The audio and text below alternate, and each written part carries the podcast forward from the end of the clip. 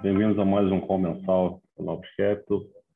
É, como sempre, a gente vai passar aqui o Tomás Goulart, nosso economista-chefe, vai passar os principais slides sobre o cenário econômico. Depois eu e o Galindo vamos falar sobre as posições, né, como é que está é, a nossa cabeça daqui para frente. Né? No final, a gente vai abrir para perguntas, então quem estiver pelo Zoom né, ou pelo YouTube pode mandar perguntas, quem tiver o nosso contato direto aqui no WhatsApp, com o nosso RI, pode mandar perguntas que a gente vai compilar tudo no final é, e responder. Então, vou passar para o Tomás para ele, ele começar a falar sobre, sobre o cenário. Bom, bom dia a todos. É, vamos começar com o cenário é, internacional, como comumente a gente faz. O é, que, que é o, é, o, ponto principal que a gente acha que, que vai ser de discussão no cenário macro para frente? Né? Que, a, de alguma forma, o mundo vai entrar em, em recessão, a gente é, acha que a probabilidade é elevadíssima disso acontecer. É, você tem os três grandes blocos é, de economia do mundo, com suas questões é, internas, mas que todas tendendo, né, todas indicando na, a mesma direção. É, e aí uma coisa re, retroalimenta a outra, e aí tem uma tendência à entrada de recessão na economia global. E, no fundo, acho que o que vai ser mais relevante é saber quando que ela ocorre, né? é um primeiro ponto, e qual a profundidade é, de que a gente vai ter nessa recessão. Então, a gente começa olhando é, os PMIs globais, manufaturas, manufaturas, acho que assim, eles dão a tônica inicial é, do que, deve acontecer com cenário de atividade global. E aí a gente olha na zona do euro, claramente, um processo de desaceleração.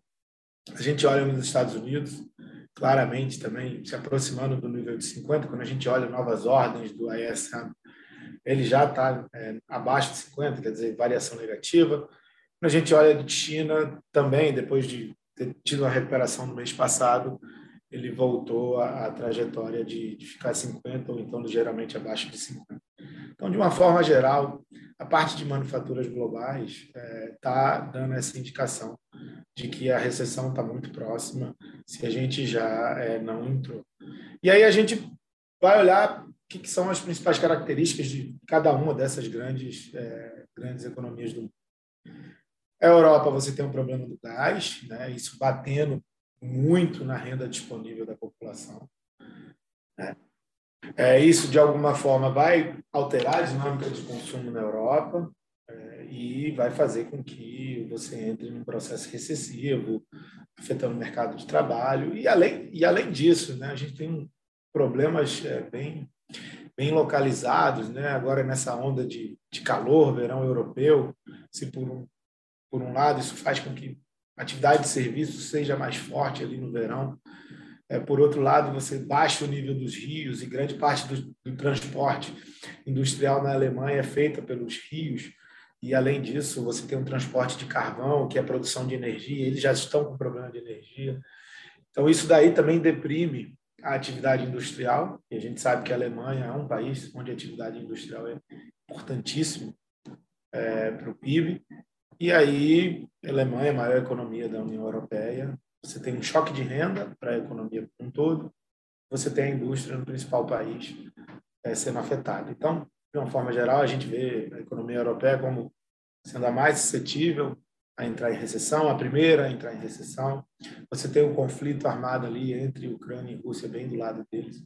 Então, seria a economia que mais sofreria, que mais rapidamente sofreria, que com mais intensidade também deve sofrer aí no ano. Quando a gente olha para a China, é, continua aquela questão de Covid, né? Política de zero Covid é uma política a ser implementada no país. Eles não conseguiram desenvolver vacinas de mRNA, né, que foram amplamente disponibilizadas nos países é, do Ocidente e essas vacinas elas é, já se mostraram que têm uma implementação, uma capacidade de geração de uma proteção para a população maior e eles não vão comprar essas vacinas do, do Ocidente, eles têm que fazer um desenvolvimento interno mesmo. Então, essa política de zero Covid já afeta né, qualquer decisão de investimento que tenha para acontecer na China, é, e aí isso faz com que um dos componentes da demanda já sofra. E além disso, quando a gente olha para a parte de vendas de propriedade, é uma mudança né, do mix de crescimento da China. Já ficou bem, bem claro para todo mundo. Né? Antes eles cresciam pelo desenvolvimento de bolhas, você tinha muita gente para incorporar, é, que vinha do campo para a cidade, e aí o fato de sair de uma economia de baixa produtividade né, para um, segmento de alta produtividade já elevava naturalmente a produtividade da economia, mas esse processo demográfico já meio que quase chegou ao fim. Quando a gente olha é, esse estudo da, da Academia de Ciências Sociais Chinesas é, de, de Xangai, é, há uma projeção de que você fez o pico populacional na China no ano passado, e aí a partir de agora você tende a ter um decrescimento populacional que é muito, muito negativo para crescimento. É isso, então faz com que eles não, eles mudem a forma de gerar crescimento econômico. Você deixa de querer gerar crescimento econômico por via de inflar, né, de gerar bolhas em determinados segmentos, né, principalmente no mercado imobiliário, como sempre aconteceu, e aí você usava a política monetária incessantemente para isso, é, sendo que agora a tentativa é de você gerar crescimento via aumento de produtividade, sendo que você não pode mais contar com aquele aumento de produtividade do cara que saía do campo para a região urbana. Então, é, chegou na fronteira, né, provavelmente chegou na fronteira de produtividade, e aí agora a grande dificuldade é como você gerar crescimento a partir daí. Então, a gente acha que a China tem uma velocidade de crescimento estrutural mais baixa e também não vai implementar muitas medidas de política é, no curto prazo, então há uma tendência da China gerar desaceleração. E aí o ponto principal é a economia americana, né? a maior economia do mundo. É, é uma, tem uma dicotomia dentro do, da economia americana, você tem a parte de é, mercado imobiliário claramente já sofrendo.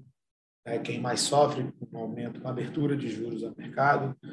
É, a gente já vê que a indústria sofre mais quando a gente vai olhar o mercado de trabalho. O mercado de trabalho segue super forte. E essa situação, de alguma forma, é uma situação pior possível para o Banco Central dos Estados Unidos, né? porque isso vai manter a pressão inflacionária ativa, sendo que tem algumas partes de economia que já, né, já vão começar é, a sofrer. Então, ele tem que gerar um, provavelmente um hard landing maior do que ele gostaria. É, o Fed advoga que vai conseguir gerar a desaceleração de inflação sem ter um efeito muito grande sobre é, o crescimento econômico. Mas quando a gente começa a observar os dados, a gente acha difícil disso acontecer, porque é o tamanho da queda de PIB necessário para gerar essa desaceleração a inflação está cada vez maior. Né? Então, a gente olha o mercado de trabalho, já vem perdendo força, tem uma desaceleração bem forte já acontecendo dentro do mercado é, imobiliário é, americano. A gente já vê né, como a, a indústria está sofrendo, a gente já vê uma desaceleração prospectiva na parte de bens, que incomodou muito no passado. Mas quando a gente olha para salários, olha para o mercado de trabalho, é, a inflação de, de serviços ainda né, tem os fundamentos que levam é, à permanência de pressão sobre inflação de serviços e isso é bem negativo para, para o FED. Tá? Então, o retorno para a meta de 2% parece distante, a parte salarial está muito pressionada, as expectativas de inflação é, reagem muito rapidamente a qualquer tentativa de mudança de discurso do FED, porque você ainda não tem a certeza da desaceleração é, necessária para. É, o juros ainda não chegou no, ao ponto de gerar a desaceleração necessária para gerar é, queda da inflação. Então, ainda é um ponto de preocupação. O Fed vai ter que atuar mais, vai ter que subir mais os juros que o mercado precifica. Os juros vão ter que ficar mais altos do, por mais tempo do que o mercado precifica e talvez você tenha que gerar uma, um hard landing maior do que você supõe é, na economia americana. Então, o quadro é esse: é manutenção dos é, processo de retirada de estímulos econômicos, mais especificamente nos Estados Unidos, né, porque está é, com um problema de inflação mais, mais forte, está com o mercado de trabalho mais pressionado, mas todas as economias do mundo tendendo a entrar nesse processo mais, mais recessivo, ainda mais se a gente for discutir que o Fed tem que subir mais do que o mercado precifica na parte de juros. E aí, quando a gente entra no Brasil, né, como é que o Brasil consegue navegar é, nesse ambiente? A gente tem já né, alguns sinais de que a inflação fez o pico no Brasil. Ainda não é um trabalho de política monetária ajudando, mas assim como lá fora, né, a gente tem uma tendência de queda da parte de bens. É, quando a gente olha para a parte de bens ligados a commodities, principalmente aí gasolina e diesel, você, né, mais na gasolina, você teve o processo de retirada do ICMS, dos impostos, que eles fizeram que a inflação, né, que a pressão sobre os preços diminuísse. É, e agora a gente já vê movimentos de corte de, é, de, de, preço por parte da Petrobras né, né, mais justificáveis, quando a gente olha o diferencial é, do preço de gasolina em relação à gasolina no Golfo. E isso daí vai fazer com que o headline melhore, vai fazer com que a tendência de bens melhore. E, num segundo momento, tem, a gente estima que tem uma defasagem de seis meses, vai fazer com que é, o, o, o, núcleo da inflação no Brasil toda melhore. Mas, no curto prazo, o que a gente tem é headline de inflação recuando né? E a parte de serviços, por conta da força do mercado de trabalho, ainda pressionada. Então, a gente tem aí é, 6,5% de inflação por ano, é um número bem mais baixo do que se supunha anteriormente. Se colocou 9% de inflação, é, chegou a se colocar 9% de inflação para esse ano. E quando a gente olha para o ano que vem, você tem uma recomposição é, desses impostos e vai fazer com que a ano que vem fique mais próxima a 5,5%. Mas isso já está no cenário do BC, ele já falou com a gente na quarta-feira que ele tem esse cenário, que vai dificultar um pouco é, a leitura sobre o processo inflacionário brasileiro. Enquanto a gente conviver com isso, e ele está falando, ah, então vamos ficar mais de olho na inflação de 2024, dado que a gente tem essas mudanças de impostos aí implícitas nos preços é, para a gente fazer a condição de política monetária. É, o mercado de trabalho muito pressionado vai fazer, faz com que a inflação de serviços siga muito pressionada. É, quando a gente olha é, novos incentivos que foram concedidos no curto prazo pelo governo brasileiro, o aumento do auxílio e tudo mais, a gente vê que é, o PIB ainda vai seguir forte, mesmo no preço do terceiro TRI. Então, é 2,5% com 3% de crescimento para o ano. É, o mercado de trabalho vai seguir pressionado e isso daí vai fazer com que a inflação de serviços siga pressionada. Quanto o mercado de trabalho começar a sofrer, é, a inflação de serviços tende a ficar pressionada. Daqui a seis meses, muito provavelmente, a atividade já vai estar desacelerando mais um pouco, você vai ter o efeito secundário é, dessa pressão menor é, desses bens mais voláteis, principalmente petróleo, podem começar a ajudar a inflação, mas no curto prazo a gente tem esse cenário com os núcleos ainda muito pressionados. E aí, para a gente olhar, é, a gente nos Estados Unidos, a gente gosta de olhar o indicador de condições financeiras para pensar crescimento à frente. Tá? E aí ele deixa claro que é, o indicador de condições financeiras, apesar de algum afrouxamento que a gente teve nos últimos dias, é, é, indica que a atividade econômica nos Estados Unidos vai desacelerar. Aqui, o melhor indicador de condições financeiras que a gente tem é a taxa de juros média né, no Brasil. Então, ela diz para a gente que é, você teve uma forte abertura dessa taxa de juros é, média e vai ter uma desaceleração à frente, ainda mais se a gente considerar que o Brasil é um país produtor de commodities, o Brasil sendo um país produtor de commodities, tende é, é, a sentir também esse menor crescimento global. É, e aí, outro ponto importante, mas que a gente só vai retirar qualquer dúvida quando a gente tiver é, o pós-eleição, é o que vai ser feito com relação à nova âncora fiscal. Né? A gente parte da premissa que vai ter muita dificuldade em retirar o Auxílio Brasil de 600 reais, gente parte da premissa que você vai ter abertura de espaço para execução de investimentos públicos. Aí tem duas dúvidas, né? Como é que fica o reajuste do funcionalismo público? Bolsonaro e Lula querem. Como é que fica a regra de reajuste do salário mínimo? A gente sabe que sob o PT o salário mínimo era reajustado pela variação do PIB de dois anos antes. É, e aí isso tudo gera maior pressão é, sobre a dinâmica fiscal.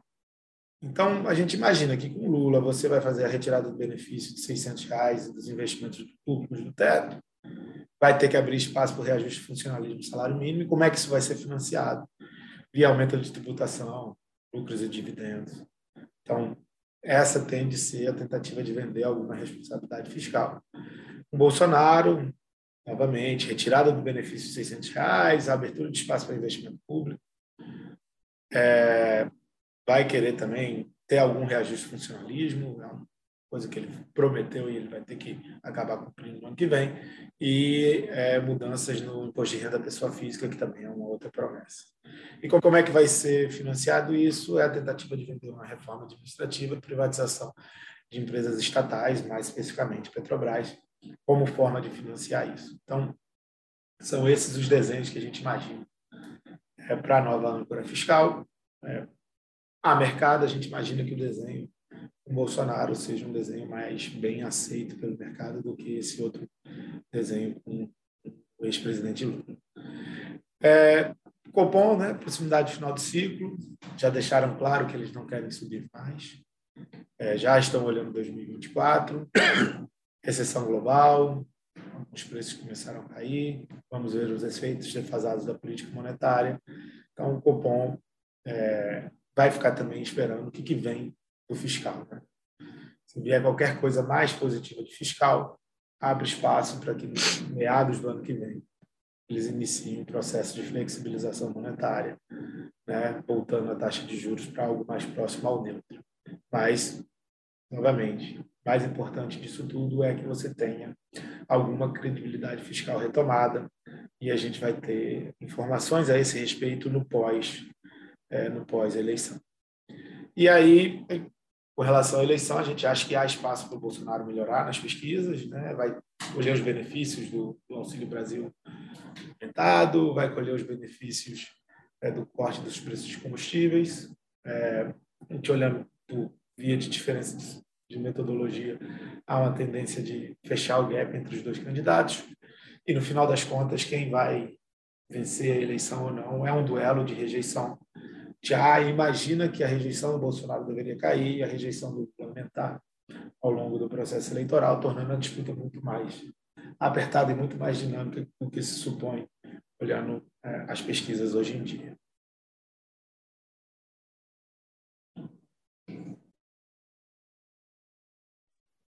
Bom, falar aqui sobre a rentabilidade dos fundos, né, o, mais um mês positivo para a gente.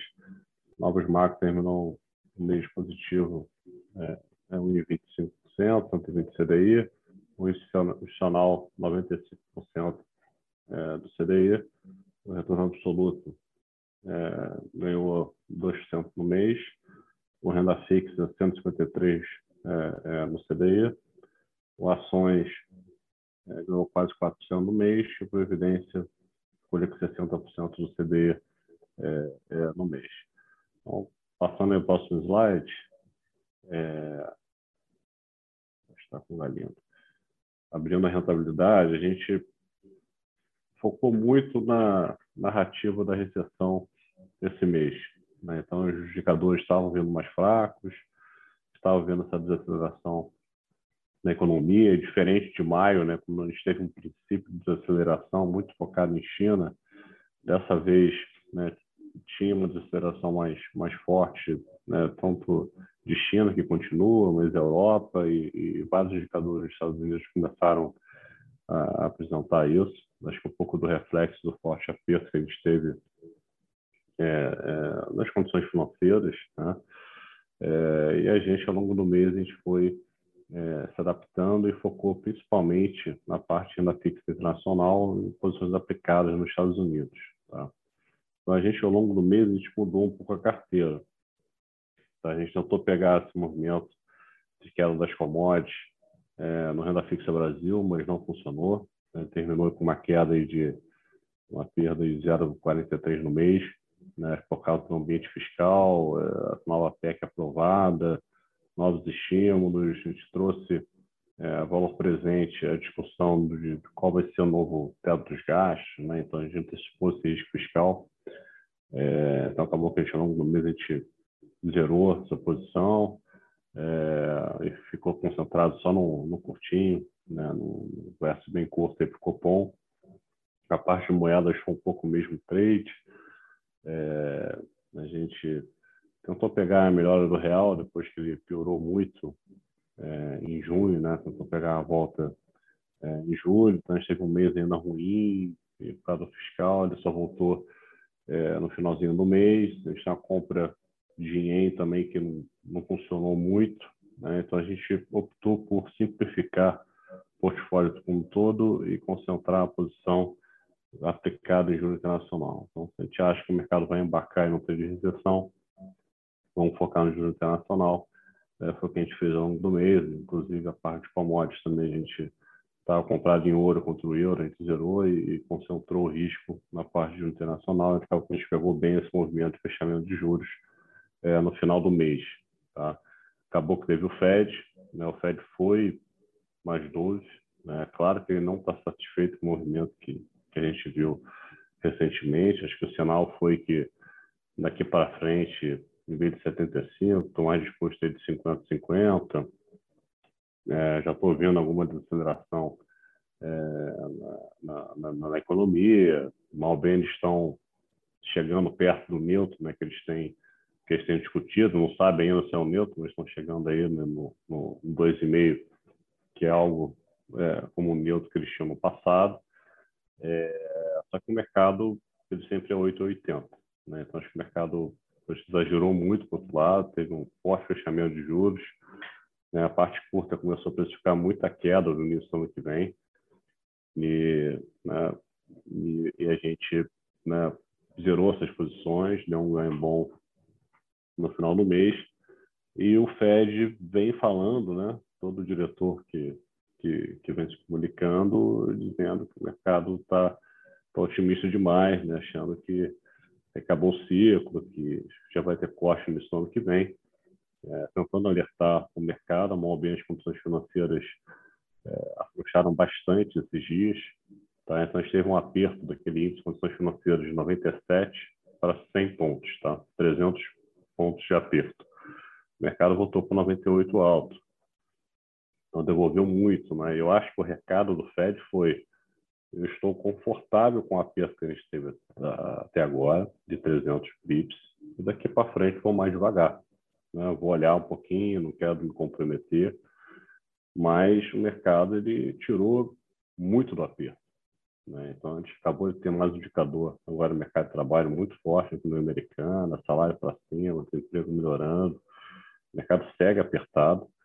Tá? A gente teve o ISM de serviços, né, que que veio é, é, é, mais forte. Então, a gente pode chegar à conclusão dos próximos indicadores que a economia americana deu uma suavizada, né, né reduziu estoques, foi, que, foi muito que puxou o PIB para baixo e vai voltar a estabilizar e se acelerar até o final do ano. Então, o Fed vai ter que apertar mais.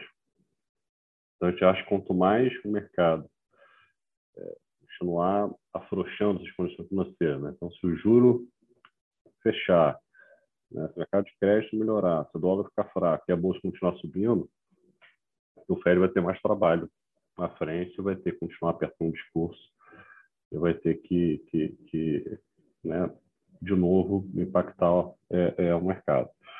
Então, a gente, no início de agosto, é, estava mais leve, né, pessimista com os preços né, que o mercado internacional pessoalmente atingiu. Né? Então, a Bolsa Americana voltou para próximo de 4,200. O juro, pegar o 10 anos como base americano, voltou para, chegou a atingir 2,5. Né? E a gente começou a voltar à posição tomada em juro americano, onde a gente tinha mais convicção, ainda mais, principalmente na parte curtinha, né? Você pega o ano que vem, que estava com bastante queda nesse ano, então a gente acha que essa parte estava muito fora de, é, de preço. Tá? Então a gente reforçou, está reforçando essa posição, é onde a gente tem mais convicção, né? juntando com o que o FED vem falando, e eu acho que o ativo primário aí que está respondendo mais aos, aos fundamentos é, é, e os números. Né? A gente vai ter o CPI nos Estados Unidos na próxima é, semana, que vai ser, vai ser muito importante, mas o mercado de trabalho que saiu hoje mostra que está muito, é, muito aquecido, vai ter pressão de salário, e a gente acha que os juros vão ter que estabilizar num patamar é, é, mais alto. Tá? Acho que o dólar vai seguir forte, né? Para os Estados Unidos vai seguir subindo juros. Você pega outros bancos centrais como o europeu, inglês, até o australiano, já, já, já falando que, que não querem subir muito mais, não quer se comprometer, né? É, é, é novas altas. Então, a gente vai voltar a ter um cenário que no americano é melhor no relativo. Tá? A gente está comprado no book de moedas, principalmente contra o euro contra o, o GBP, né? com a Inglaterra, comprado em dólar. O mercado local aqui está mais tático, tá? O mercado exagera para um lado para o outro, a gente vende, é, é, eu compro, né? Mas olhando para o médio prazo, a gente acha que o dólar contra o desenvolvido vai seguir forte é, no curto prazo. O mercado de renda fixa local, a gente segue só um curtinho, está olhando o mercado, teve um movimento forte depois do Copom, né, finalizou praticamente, encerrou o ciclo. É, o que vem acontecendo, né, historicamente, quando você encerra um ciclo, né, vem, vem um fluxo é, para aplicar juros, vai ter o fluxo para comprar Brasil, a gente tem visto na né, própria Bolsa andando, juros fechando, mas a gente acha que o ambiente internacional está muito perigoso, a gente acha que o juro vai ter que abrir, acho que o Fed vai falar grosso, a gente acha que o BC na ata do Copom semana que vem é, vai falar grosso também, vai falar que vai demorar muito para cair. E a gente vai ter que é, acompanhar os próximos indicadores para ver se justifica o mercado né, puxar as quedas de juros ano que vem para o primeiro semestre. A gente está cedo ainda para isso. Né? Vamos ter volatilidade nas eleições é, é, ainda, né? 7 de setembro está né? Tá chegando daqui um mês, vai ter vol. Então, está mais cauteloso está é, preferindo ficar de fora é, da renda fixa aqui local por enquanto, né, e focar no tomado é, é, lá fora, tá? Então, de as principais posições fora a bolsa são né, é, são essas e a gente acha que julho foi um mês de descompressão de risco, né? É, a gente acha que agosto agora e principalmente no hemisfério norte voltando das férias é, eu acho que a gente pode ver essa parte de risco voltando a piorar daqui para frente. Tá? Vou passar para o Galinho para ele falar mais das posições de bolsa. Tá. É, falando mais especificamente de bolsa, né, acho que a gente segue, né, no geral, aí, com, a, com a cabeça mais cautelosa, bolsas no geral, né, é, calcado aí nesse cenário externo né, e complexo né, que o Portela e, e, o Tomás passaram, né, de né, segue aquele ambiente onde os países desenvolvidos né, estão vivendo questões de países emergentes, né, com, com não saber lidar aí né, de uma inflação bastante elevada, né, os blocos ali né, Estados Unidos, Europa, na faixa de 8% a 10%, né? Acho que isso tem consequências econômicas que boa parte do, do empresariado aí que tem 20, 30 anos né, de história não viveu. Né? Foram coisas que uma geração anterior que nesses países viveu. Né? Naturalmente, né, nos emergentes a gente vive isso com, mais alta frequência e sabe lidar. Então, acho que esse ambiente, somado a um pouco as questões de China que o Tomás passou, né, traz um ambiente global para a Bolsa que nos deixa bastante receosos. Tá? Falando especificamente do mês passado, né, é, depois de um fechamento de semestre de junho, muito ruim para bolsas no mundo, né? acho que foi o pior semestre desde a década de 70, né? principalmente nas bolsas né, desenvolvidas, que caíram ali 20%, 30% né? Você teve um, um, uma certa descompressão desse movimento de piora, o Vespa aqui subiu um pouquinho mais, 4%. Né? É, acho que a gente conseguiu defender bem, né? teve resultado positivo aí ao redor de 0,30. É, é, de destaque positivo foi um pouco das, das nossas posições favoráveis em Brasil, né? um pouco de uma posição que a gente tinha de AWZ, é, e da carteira doméstica, né, que mesmo pequena, acho que teve alguma contribuição. É, e a parte mais negativa, um pouco short lá de fora, que a gente vem perseguindo estruturalmente, mas acho que a gente conseguiu proteger, operando mais taticamente contra, contra até a nossa cabeça, é, e contra uma posição mais estrutural que a gente carregou ao longo do ano. Tá? É, acho que funcionou, acho que o mercado fez um movimento de melhora significativo recentemente, né? É, contra a nossa cabeça, e eu acho que a gente conseguiu proteger em termos de resultado, operando mais taticamente dessa forma. Tá? É, acho que a gente estava na mesa agora até discutindo, né? acho que essa descompressão de risco que o mercado deu, né? É, mas o cenário e os números econômicos né, ainda mostrando essa complexidade, eu acho que elas vão seguir dando conforto para o Banco Central, principalmente liderados pelo Fed, né, em seguir tentando apertar né, é, via discurso e via decisão de política monetária. Né. Então, é, do nosso lado aqui, a gente voltou a vender bolsa é, americana tá, é, ao longo dessa semana. É, e a gente reduziu um pouquinho depois dessa andada que deu a Bolsa Brasileira aqui. Tá? É, acho que está um período de liquidez, como Portela falou, são férias né, de verão lá no, lá no hemisfério norte. Né? Então, o mercado está muito ao sabor de fluxo.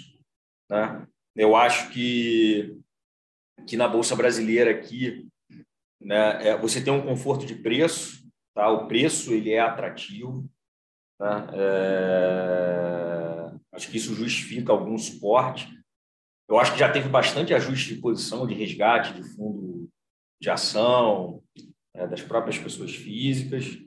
Né? É, e isso acho que dá algum suporte na bolsa aqui, tá? mesmo com um ambiente global desfavorável. Tá? A gente não gosta de a parcela de commodities, Tá? Então, a gente não tem posição né, em nenhuma empresa de commodities, nem de minério, nem de, nem de petróleo nesse momento. Tá? E, mas a gente gosta, assim, por preço, né, da parte financeira, né, dos bancos, é, e da parte mais doméstica, ligada a consumo. Tá? Então, o que a gente fez foi que a gente reduziu esse direcional que a gente tinha, é, mais ligado a índice, né, é, mais ligado ali a, ao próprio índice, com esse movimento agora vindo para os 107 mil, que a gente achava que era um primeiro objetivo, né, e a WZ, né, que também o, o, dólar chegou a fazer um movimento. Né, é, a gente reduziu essa parcela e a gente segue com essa parcela da bolsa mais doméstica aqui. Tá? E compondo o portfólio, a gente estava menor no short lá fora, né, que estava dando um net de bolsa total meio zerado, né? E com esse andar que a bolsa deu lá fora, a gente voltou a ficar um pouco maior vendido. Tá? É, é, eu acho que ao longo desses próximos dias aí de agosto, né, a bolsa lá fora pode voltar a realizar e a gente está buscando isso é, na parcela de bolsa. Tá? É, eu acho que é isso. É, se, acho que a gente pode abrir aí para perguntas, caso haja, senão a gente conclui, conclui o call por aqui. É, a gente não recebeu nenhuma pergunta, é, mas a gente está sempre aqui disponível, né? Tanto o time econômico, gestão, entrar em contato aqui com, com o RI, com a Mariana ou o João, e a gente é, tira qualquer dúvida. Então, é, obrigado aí pela presença de todos e até o próximo Call Mensal. Até o próximo. Um abraço.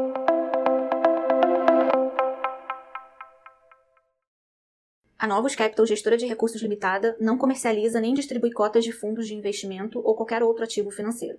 Este podcast não constitui uma oferta de serviço pela Novos e tem caráter meramente informativo.